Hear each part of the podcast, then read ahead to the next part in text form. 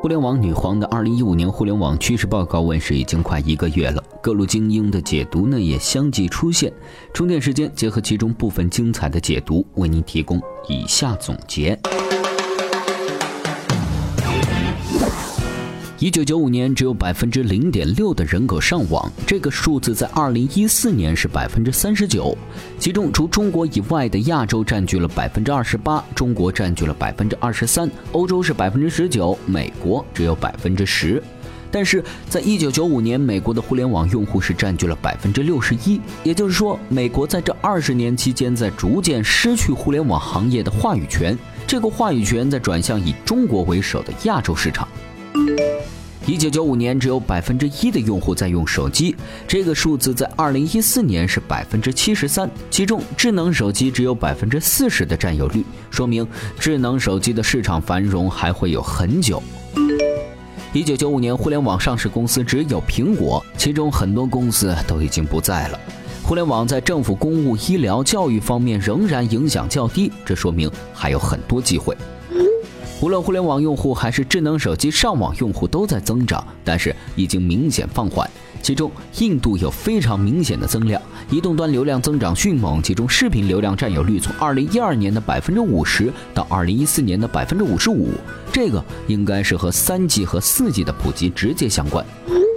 美国成年人每天上网达到2.8个小时，而2008年这个数字是0.3小时。但是用 PC 上网时间在这些年几乎没有变动。重要的是，美国成年人每天面对手机的时间已经超过了电脑，而且这个数字还在扩大。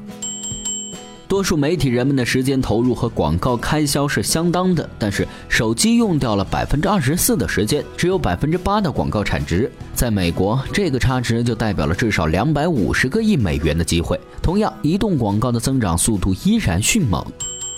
社交网络用户的 ARPU 在明显上涨，更多新的移动广告形式在出现，尤其是在社交网络平台上出现了大量的可以直接购户的支付广告。相比传统的横屏电脑、电视、竖屏手机的使用占有率越来越高，一些传统的企业级产品最终会被移动市场的一些产品所替代。例如，支付领域移动端有 Square，数字签名有 DocuSign 等等。这条去年也被提到过，而且今年占用了大量的篇幅，值得认真思考。即时通讯类 APP 是移动端最火热的产品，WhatsApp 有八亿月活跃用户，微信有五点四九亿，Messenger 有六亿，Line 有两亿，Snapchat 有一亿，KakaoTalk 有四千八百万。同时，不同用户在使用通讯 APP 的时候，已经根据需求产生了差异。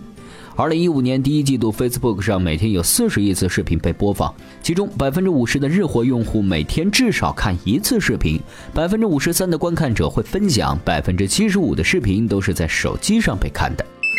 人们更愿意在网上留下自己的评论，其中在 Airbnb 上一年就增加了一千四百万个评论。Twitter 是更快的新闻渠道，在美国年轻人里，Instagram 要比 Facebook 更受欢迎。美国年轻人对于手机的依赖超乎想象，其中百分之八十的人每天起床第一件事就是看手机，百分之四十四的美国年轻人每天至少使用一次手机拍照功能，其中百分之七十六都是为了把照片传到社交网络上。Mary 给出了一个即时性互联网产品的公式，特别适合国内的 Oto 行业人参考，是手机加传感器加人，其中重要的三块是住行吃。无人机市场明显增长，其中美国占据了百分之三十五的市场，欧洲是百分之三十，中国是百分之十五。主要应用包括农业、采矿和灾害等等。在未来，人们会被手机无时无刻的连接着，电商的占有率越来越高，其中阿里巴巴稳居世界第一，并且一骑绝尘，后四名分别是亚马逊、易贝、京东和乐天。越来越多的人开始从事非固定工作。Airbnb、Uber 和淘宝、亚马逊的差距在于，一个销售的是产品，一个销售的是服务。多数人使用 Uber 之类在线服务工作的原因，是因为相对自由。当然，在这儿没有提金钱的因素。哎，在这儿呢，中国被专门拿出来成为了一大块去说哈。新年的时候，国人发了十亿个红包，摇了一百一十亿次。柴静的《穹顶之下》三天内被至少观看了两亿次，其中微信占了百分之四十一。微信是信息传播最重要的渠道，微信在帮助政府解决包括水电费在内的一些政务问题。蘑菇街和美丽说这些社会化电商网站在中国爆红，在线外卖市场季度交易额接近十亿美元，并且在飞速增长。其中最大的两家为饿了么和美团。中国的互联网巨头开始从信息服务参与按需服务。中国大型互联网公司开始为了巩固市场而合并，比如滴滴和快滴、五八同城和赶集。中国互联网公司较低的分成模式帮助其超过了美国公司。小米高速增长，二零一四年卖了六千一百万部手机，并且成为中国最大的智能手机厂商，同时进入了智能家居领域。互联网市场，中国成为了美国，印度会是下一个中国。印度移动电商占总比例比中国还要高，超过了百分之四十。全球互联网上市公司市值前二十名有六家中国，两家日本，一家韩国。现在互联网公司上市规模依然无法和两千年去比。有三点可以总结给创业者们：移动市场会越来越大，而且视频非常重要。移动互联网在改变一些原有行业。中国市场很大，印度不小。